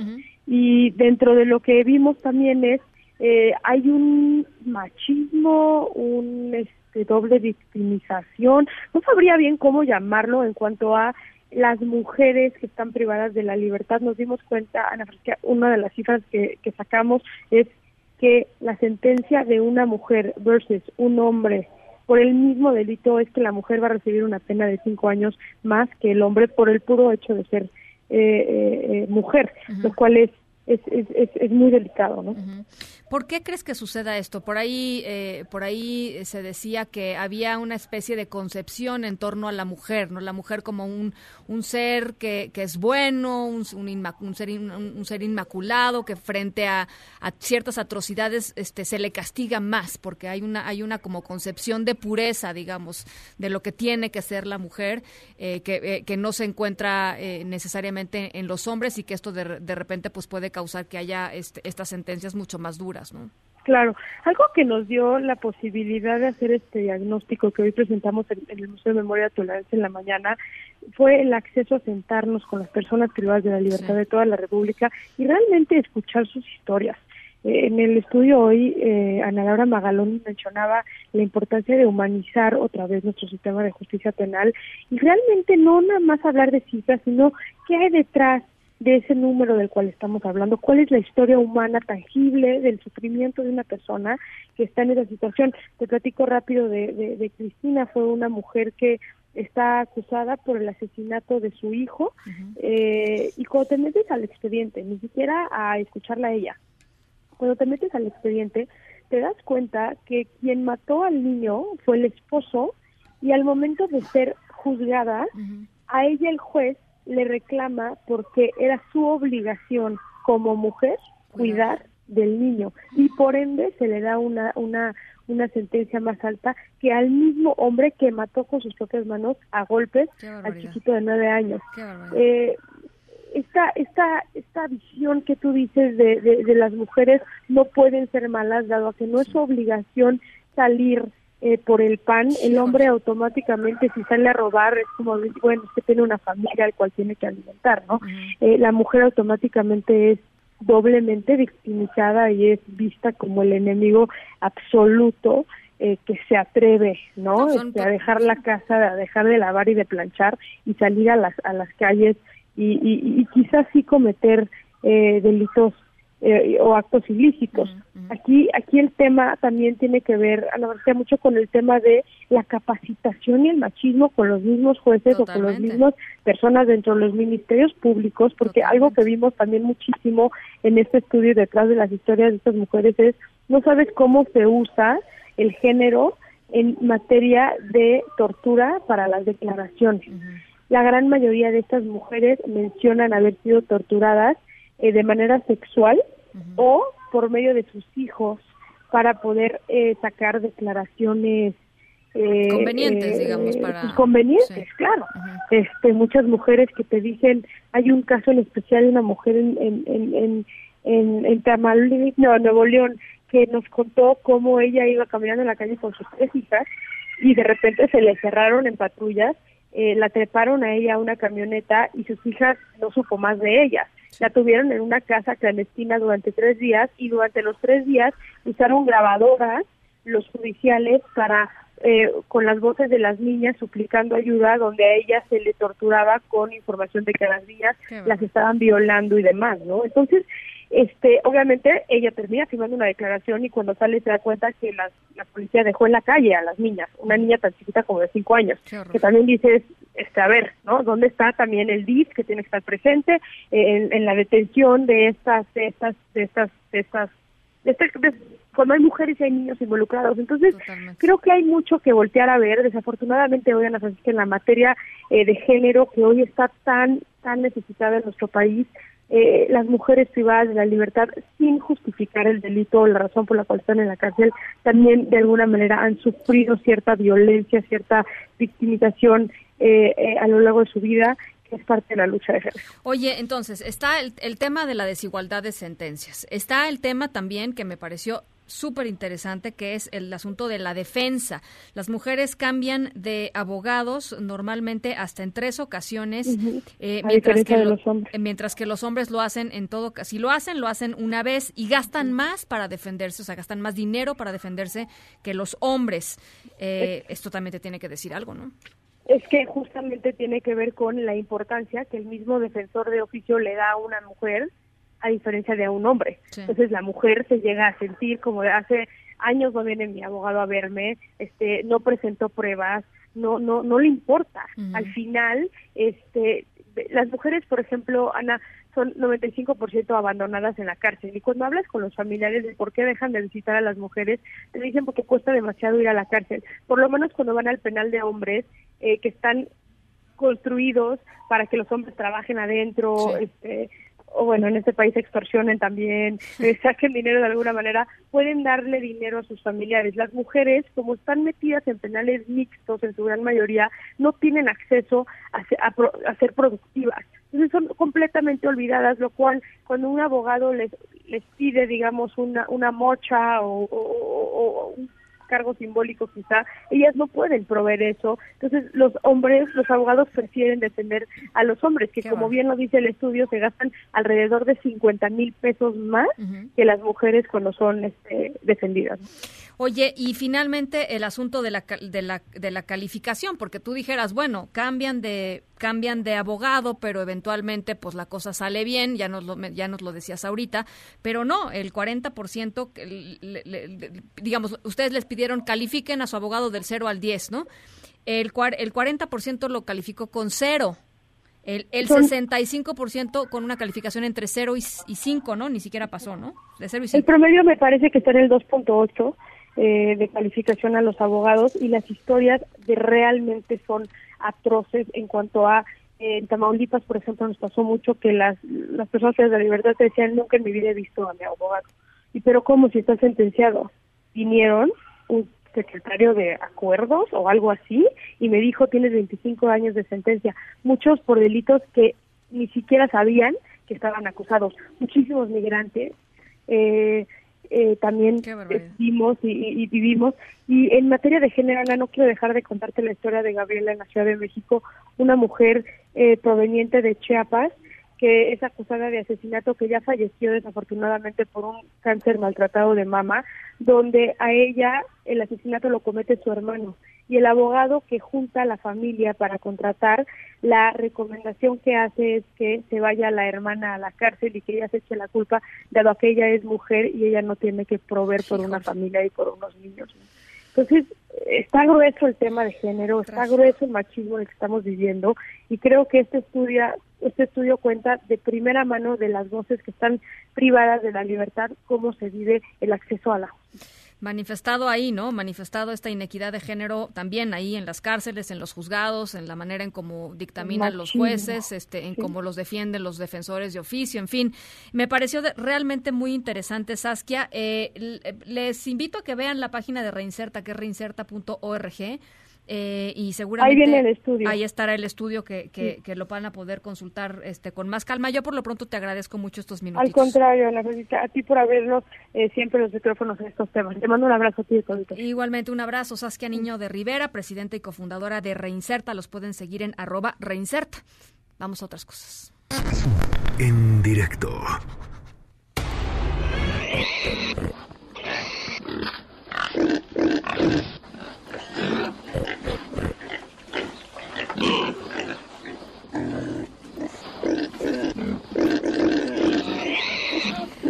Bueno, ustedes me dirán este, qué tiene que ver un cerdo en, em, en esta historia sonora que se desarrolla en un aeropuerto, en el aeropuerto de San Francisco, eh, con personas que pues tienen miedo a volar, les genera ansiedad, no les gusta, etcétera, etcétera. Bueno, pues porque el aeropuerto de San Francisco tiene un equipo muy especial y en este equipo muy especial eh, se incluye a una a una cerdita, además de otros. Este, en un ratito más les voy a presentar al, al equipo que trabaja en el aeropuerto de San Francisco con todos estos viajeros ansiosos antes de subir al avión. Vamos a la pausa y regresamos.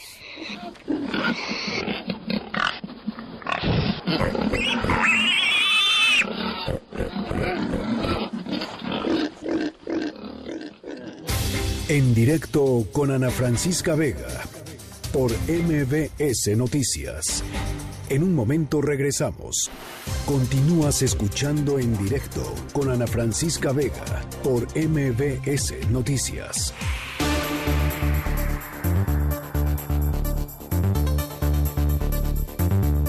Bueno, pues eh, se acuerdan de aquella de aquella cena en donde el presidente López Obrador eh, invitó a, a 100 eh, grandes empresarios mexicanos para em, pues para pedirles, habría que, no sé cómo decirlo, para conminarlos a que compraran cachitos de la rifa relacionada con el avión presidencial, no del avión presidencial, sino relacionada con el avión presidencial. Bueno, em, pues eh, eh, eh, fue una cena muy criticada por la oposición al grado de que el PRD presentó ya una denuncia ante la Fiscalía General de la República en contra del presidente Andrés Manuel López Obrador, a quien están acusando, pues básicamente de pues extorsionar ¿no? A, los empresarios para que para que le entraran al tema y para que pues le dieran le dieran una lana.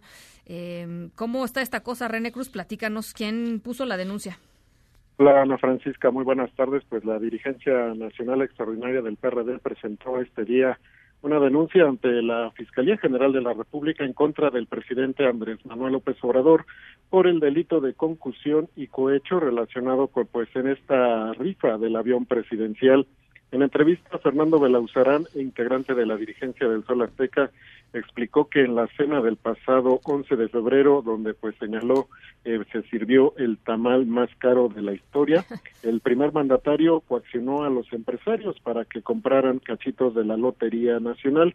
Indicó que existe la sospecha de que el titular del Ejecutivo Federal está presionando a los empresarios a participar en esta rifa a cambio de entregarles contratos, de ahí que se niega a transparentar la información sobre este tema y mencionó que en la actual administración cuatro cada cuatro, de cinco contratos se entregan sin licitación. Vamos a escuchar. Porque si fuera transparente, se podría cruzar la información de los contratos asignados con el dinero otorgado para comprar cachitos, es decir, cuántos millones pagaste en cachitos, cuántos contratos te doy sin licitar. Ese cruce no lo quieren hacer y por eso lo mantienen secreto, a pesar de que se han pedido y vamos a insistir en pedir esa información. Belauzarán Méndez aseveró que con esta denuncia López Obrador tiene la oportunidad de demostrar que no se va a escudar en su fuero para evitar investigaciones por actos de corrupción. Así lo dijo. El presidente dijo que no se iba a escudar detrás de su fuero, que los presidentes iban a poder ser también investigados y acusados de delitos de corrupción. Aquí tiene la oportunidad de demostrar que no se va a escudar detrás de su fuero y va a dar la cara y va a responsabilizarse por este acto de clarísima corrupción que vimos en Palacio Nacional, que además no ayuda porque si queremos generar condiciones para la inversión nacional y extranjera, hay que dar certezas a los inversionistas. Y no hay ninguna certeza de un presidente que le pide moche a los empresarios de una manera tan descarada. El dirigente periodista pues enfatizó que no confían mucho en la CGR, sin embargo pues aseveró que no se van a quedar callados precisamente para denunciar estos actos de corrupción y pues manifestó que con López Obrador México está regresando a la época donde el país era de un solo hombre. Ana Francisca, el reporte que tengo. Gracias René. Buenas tardes. Buenas tardes. En directo con Ana Francisca Vega. Se dieron a conocer cifras de inflación eh, y México, eh, la inflación representó su nivel más alto en siete meses. Aún así se encuentra dentro de lo que se conoce como la banda objetivo, eh, pero digamos, eh, hay que hay que notar y hay que hacer, eh, pues, eh, puntualizar que efectivamente está en el nivel más alto de los últimos meses, de los últimos siete meses, para ser precisos. Itlali Sáenz, ¿cómo estás? Buenas tardes, te saludo con mucho oh, gusto. Hola, Ana Francisca, buenas tardes a ti también a nuestros amigos del auditorio. Así es, el INEGI informó que en los primeros 15 días de febrero los precios de productos y servicios registraron un incremento de 0.12%, por lo que la tasa de inflación anual se ubica en 3.52%, colocándose como la más alta desde la segunda quincena de julio de 2019. De acuerdo con el organismo, el tomate, el huevo, la vivienda propia, loncherías, fondas, torterías, taquerías, universidades, frijol, restaurantes y playeras para hombre fueron los productos que reportaron precios al alza. En ese periodo, eh, por el contrario, el jitomate, la gasolina de bajo octanaje, gas doméstico, gasolina de alto octanaje, el chile poblano, la calabacita, computadora, cejotes y naranja fueron los productos que tuvieron costos a la baja. Cabe mencionar que la primera quincena de febrero el índice de precios de la canasta básica tuvo un incremento de 0.04% quincenal, así como una tasa anual de 3.05%. En la misma quincena, pero de 2019, el caso para la inflación quincenal fue de 0.25% y la anual de 3.56%. Ana Francisca, mi reporte al auditorio. Te agradezco mucho, Citlali. Un abrazo. Buenas tardes. Gracias, buenas tardes. Edictos. Con Enrique Rodríguez. Hola, Enrique, ¿cómo estás? Bien, querida Ana Francisca, muy buenas tardes. Gusto en saludarte. Igualmente, Enrique, ¿qué nos tienes hoy eh, para los edictos? Pues mira, el, el tema que hemos platicado en los últimos días y que ha atraído la atención de la opinión pública y publicada es el manejo desafortunado que se le ha dado a esta crisis de inseguridad que ha atacado particularmente a las mujeres y que ha generado estas justificadas protestas y también eh, pues pisos de manifestación. Eh, te comento que eh, los diputados, sobre todo los diputados federales, como tú sabrás la semana pasada, decidieron hacer modificaciones al tipo penal de feminicidio para incrementar penas y estas quedaron entre 45 y 65 años de prisión a quien cometa este delito, es el rango. Lamentablemente, Ana Francisca Auditorio, con una impunidad medida del 99% e incrementar las penas para el delito de feminicidio, no resuelve la grave crisis que estamos enfrentando en nuestro país.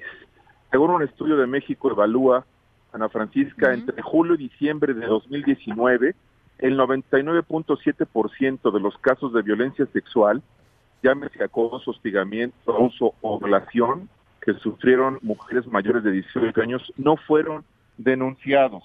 Esto indica que tenemos una cifra negra de casi el 100%, Ana Francisca. Es, es una eh, estadística que refleja la gravedad de la situación en nuestra realidad. El mismo estudio indica que más de 6 millones de mujeres fueron víctimas de alguno de estos delitos durante el segundo semestre del año pasado. Con estos datos que se tomaron de encuestas, de la encuesta nacional de seguridad pública con información oficial recabada por el propio INEGI, pues es realmente ridículo escuchar, Ana Francisca, podrás coincidir en que los factores de neoliberalismo, tecnocracia o conservadurismo tengan que ver con la crisis, que la única forma de enfrentarla con éxito será abatiendo impunidad y generando conciencia. Y para ello creo que debemos de estar en, la misma línea de tratar de erradicar conceptos de carácter ideológico a un tema que con gravedad y con las cifras que nos dan claridad sobre la situación que estamos experimentando en el país, nos den luces para salir adelante, Ana Francisca. Sí, e, el tema es un tema de Estado de Derecho, es un tema de hacer valer la ley, es un tema de que quien asesine a una mujer, para empezar, que no la asesine, ¿no? De entrada, ¿no? Que existan los los, eh, los mecanismos y las herramientas a disposición de, de las mujeres para poder no llegar, para que no se llegue a, esos niveles de violencia. Pero si sucede, que eh, la, la, perspectiva de la pena sea eh, tan real, ¿no? Que esto sirva como un disuasor, porque si, si como tú dices, hay un 98% de impunidad en el país, bueno, pues difícilmente eh, eh, eh, quien, quien mate a una mujer va a estar pensando en que probablemente lo agarren y lo metan a la cárcel. No importa si lo meten cinco años o 500, ¿no? El chiste, es que el, chiste, el chiste sería que, que, que, lo metieran a la cárcel. Ahora, yo sí creo... Eh, Enrique, que hay que pensar también en que esto es un tema de, de, muchas responsabilidades por parte de muchos actores. El Ejecutivo Federal, por supuesto, pero el Poder Judicial, enormes responsabilidades, pero las la fiscalías, la Fiscalía y las Fiscalías de los estados, enormes responsabilidades también.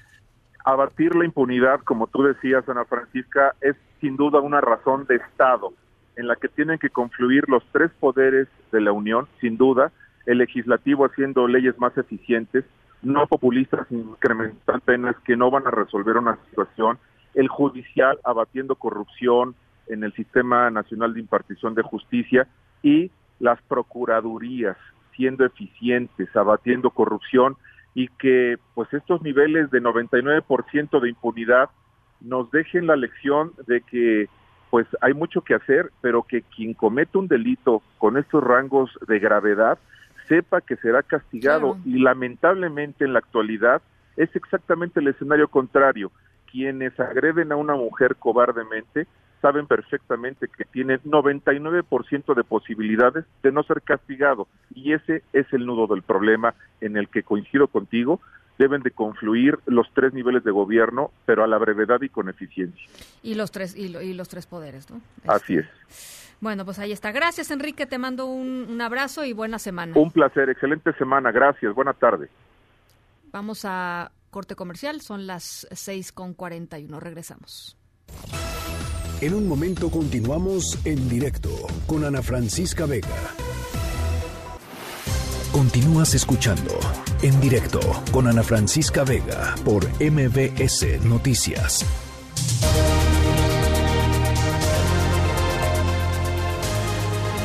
Las 6 de la tarde con 46 minutos, el Senado de la República instaló la mesa de alto nivel para revisar el dictamen en materia de outsourcing aprobado en comisiones el pasado mes de diciembre. Platícanos, Oscar Palacios, de qué se trata. ¿Qué tal, Ana Francisca? Buenas tardes. Así es, este lunes se llevó a cabo la primera mesa por parte del Senado de la República para revisar precisamente el dictamen en materia de outsourcing. Al iniciar los trabajos, representantes del sector empresarial e industrial advirtieron que una sobreregulación en la materia podría traer consecuencias adversas para la economía de nuestro país. El presidente del Consejo Mexicano de Negocios, Antonio del Valle, indicó que una regulación altamente restrictiva podría generar la pérdida de empleos e incluso dijo poner en riesgo los ingresos por exportación Escuchemos. Una regulación altamente restrictiva conllevaría inevitablemente a efectos nocivos en la economía. No solo se perderían empleos, sino también se pondrían en riesgo los ingresos por exportaciones, ya que varios sectores prioritarios para el país hacen, hacen uso extensivo de esta forma de contratación legal. Por separado, líderes sindicales se pronunciaron por mejorar las condiciones del outsourcing. Esto dijeron sin afectar la economía y la planta laboral en México. Justo en este sentido, el líder de la CTM, Carlos Aceves del Olmo, se pronunció por hacer un traje a la medida que ayude a resolver el problema, pero que no lastime el empleo. Así lo dijo. Tenemos que hacer un traje del outsourcing con las medidas de las condiciones que tenemos. No se trata de hacer una mesa de cinco patas y que luego le sobren tres y entonces así le vayamos cortando. Se trata de hacer algo que sea funcional, que nos ayude a resolver, no que resuelva de inmediato, pero que nos ayude a resolver los problemas de desempleo, que nos ayude a que sea posible hacerlo sin lastimar a tanta gente.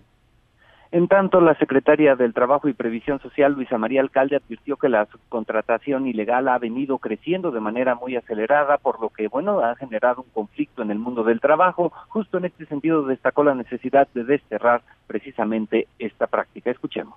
Esta práctica la tenemos que desterrar de nuestro país. Se entiende la subcontratación cuando se justifica, cuando en la propia actividad productiva, eh, digamos, eh, forma parte de una materia esencial, pero no podemos seguir tolerando estas prácticas que han venido a lastimar de manera fundamental y en el corazón de las relaciones laborales.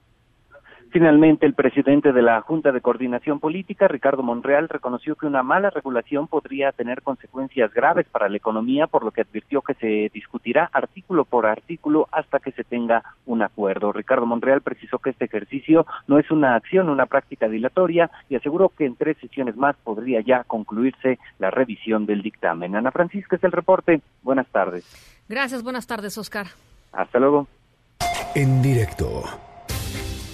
Bueno, ya platicábamos al inicio del programa eh, el, efecto que ha tenido el miedo en las bolsas eh, mundiales por la propagación del coronavirus. Ya más de 30 países tienen casos confirmados de coronavirus y, eh, por ejemplo, Wall Street sufre una caída importante. El Dow Jones de industriales también perdió 3.56, el principal indicador.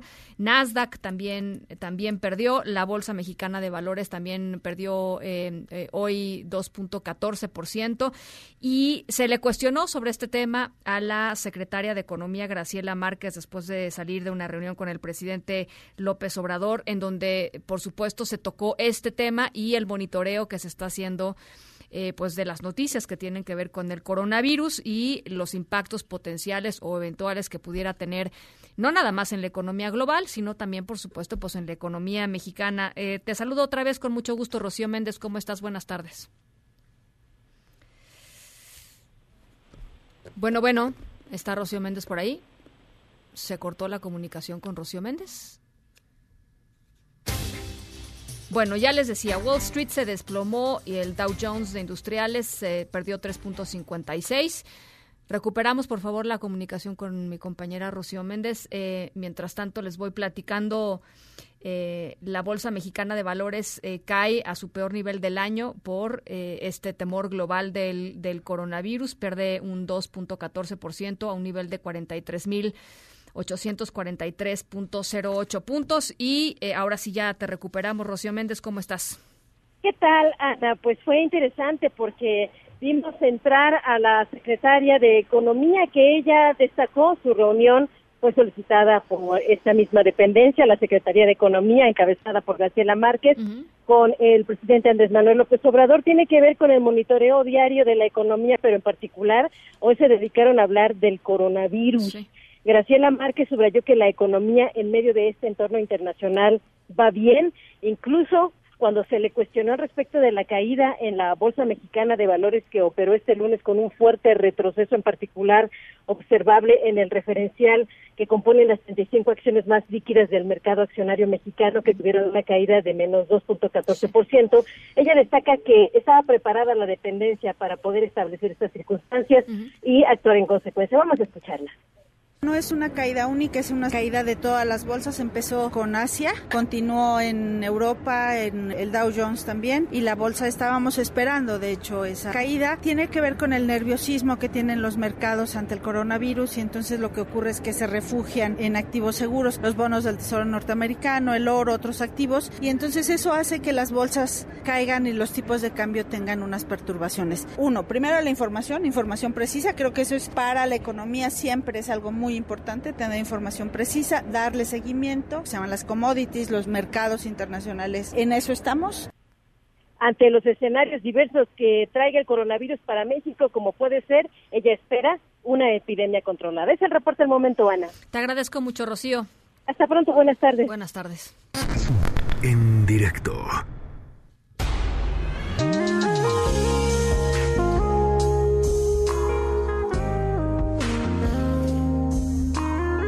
Bueno, pues ahora sí va el cierre del momento de hoy. Em, en el aeropuerto internacional de San Francisco hay 22 perros y un cerdito que se pasean por las instalaciones em, del aeropuerto con un solo objetivo, que es aliviar el estrés y la ansiedad de pues, los viajeros que enfrentan este tipo de sensaciones y de sentimientos cuando van a tomar un vuelo. Eh, estos animales forman parte de un programa del aeropuerto en colaboración con la Sociedad de San Francisco para la Prevención de la Crueldad hacia los Animales. Se llaman Brigada WAG, WAG en referencia con la forma en cómo los perros y los cerditos mueven la cola cuando están contentos. Eh, y están certificados por el programa de terapia asistida por animales y su función es estar pues eso a disposición de los viajeros para ayudarles a mejorar su estado de ánimo. Eh, comenzó hace ya varios años, en el 2013, con un grupo de perros de terapia y al cabo de tres años se les unió una cerdita, Lilo, eh, es una cerdita de raza juliana, hipoalergénica, este, que sabe hacer, por cierto, muchos trucos, totalmente San Francisco, ¿no? Este, seguro vegana, este, dieta keto, etcétera, etcétera. Em, y bueno, algunos de estos eh, perros y la cerdita tienen perfiles en Instagram. Eh, y cuando van caminando por el aeropuerto, tienen un chaleco que dice me puedes acariciar, o pet me, me puedes acariciar, para que sean identificados fácilmente. Y eh, cuando terminan de trabajar, cada uno regresa a, su, a sus hogares, a su, a su casa. La mayoría son de San Francisco. Y otros tienen hasta doble jornada porque van al aeropuerto y luego van a hospitales, ¿no? O a hospicios para estar con, con adultos mayores, que también es una muy buena terapia eso del apapacho peludo. Eh, así es que esa es nuestra historia sonora de hoy. Yo no sé si en el aeropuerto de Santa Lucía anden pensando en algo así. no lo sé, no lo sé. O ya, ya por lo menos aquí en, en Toluca, en la terminal aérea, no sé, no sé. Bueno, esa es nuestra historia sonora de hoy. En Agenda con Rafael Arce. Rafa Arce. Pues qué historia tan perrucochinesca nos has contado. A mí me caen re bien. Muy bien me, encantaría encantar encontrármelos por ahí. Sí, y darles una papá.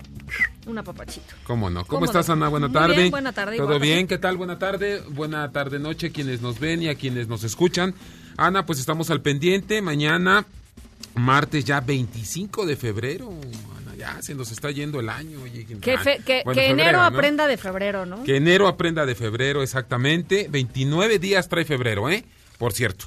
29 días. Es buen tema, por cierto, hay que entrarle a ese tema del, año bisiesto. del año bisiesto. Mañana el presidente de la Suprema Corte de Justicia de la Nación, Arturo Saldívar, estará en la Cámara de Diputados, Ana, para explicar, exponer lo que tiene que ver con las reformas al Poder Judicial. Ahí estará el eh, presidente de la Suprema Corte de Justicia. También en, la, en el recinto de San Lázaro, la Comisión de Puntos Constitucionales se va a reunir para votar la reforma eh, que garantice el acceso a derechos sociales. Esto se lee rápido, Ana, pero tiene un trasfondo tiene un trasfondo importante, por supuesto, estamos ahí al, al, al tanto. Papás de niños con cáncer otra vez, e insistimos el otra vez, eh, lo decimos con todo respeto y con toda justicia, vuelven a salir a la calle Ana mañana en su en su subir y, bajar. Oye, por cierto, qué desafortunada la declaración del subsecretario López Gatel que dijo Presuntos padres de niños con cáncer. Pues, ¿cómo que presuntos padres de niños con cáncer? Pues, este, sí, sí, sí. y mira que Gatel ha dado la cara por la, pues Secretaría de Salud. Yo no soy su abogado, ni mucho menos, pero muy desafortunada su declaración. Ellos, los papás, los sí, sí papás de, niños, con sí, con sí, cáncer estarán a las 6 de la mañana frente a Palacio Nacional eh, junto con mujeres de que se atienden en el FUCAM, eh, Ana, por cáncer de mama, estarán gritando, queremos que nos enseñen los medicamentos, después se van a la oficina de la Organización Mundial de la Salud para pedir se declare emergencia sanitaria por la falta de por la falta de medicamentos. Ana, de esto y demás estamos al pendiente. Muchísimas gracias, Rafa. Nada, buena tarde. Buen arranque de semana a las seis con cincuenta y siete. Nosotros nos vamos a nombre de todos los que hacen posible este espacio. Gracias por acompañarnos este lunes. Yo soy Ana Francisca Vega. Se quedan como siempre con Gaby Vargas y después ya saben, charros contra gangsters. Pasen buena noche y nos escuchamos mañana. MBS Radio presentó en directo, en directo con Ana Francisca Vega por MBS Noticias. Este podcast lo escuchas en exclusiva por Himalaya. Si aún no lo haces, descarga la app para que no te pierdas ningún capítulo. Himalaya.com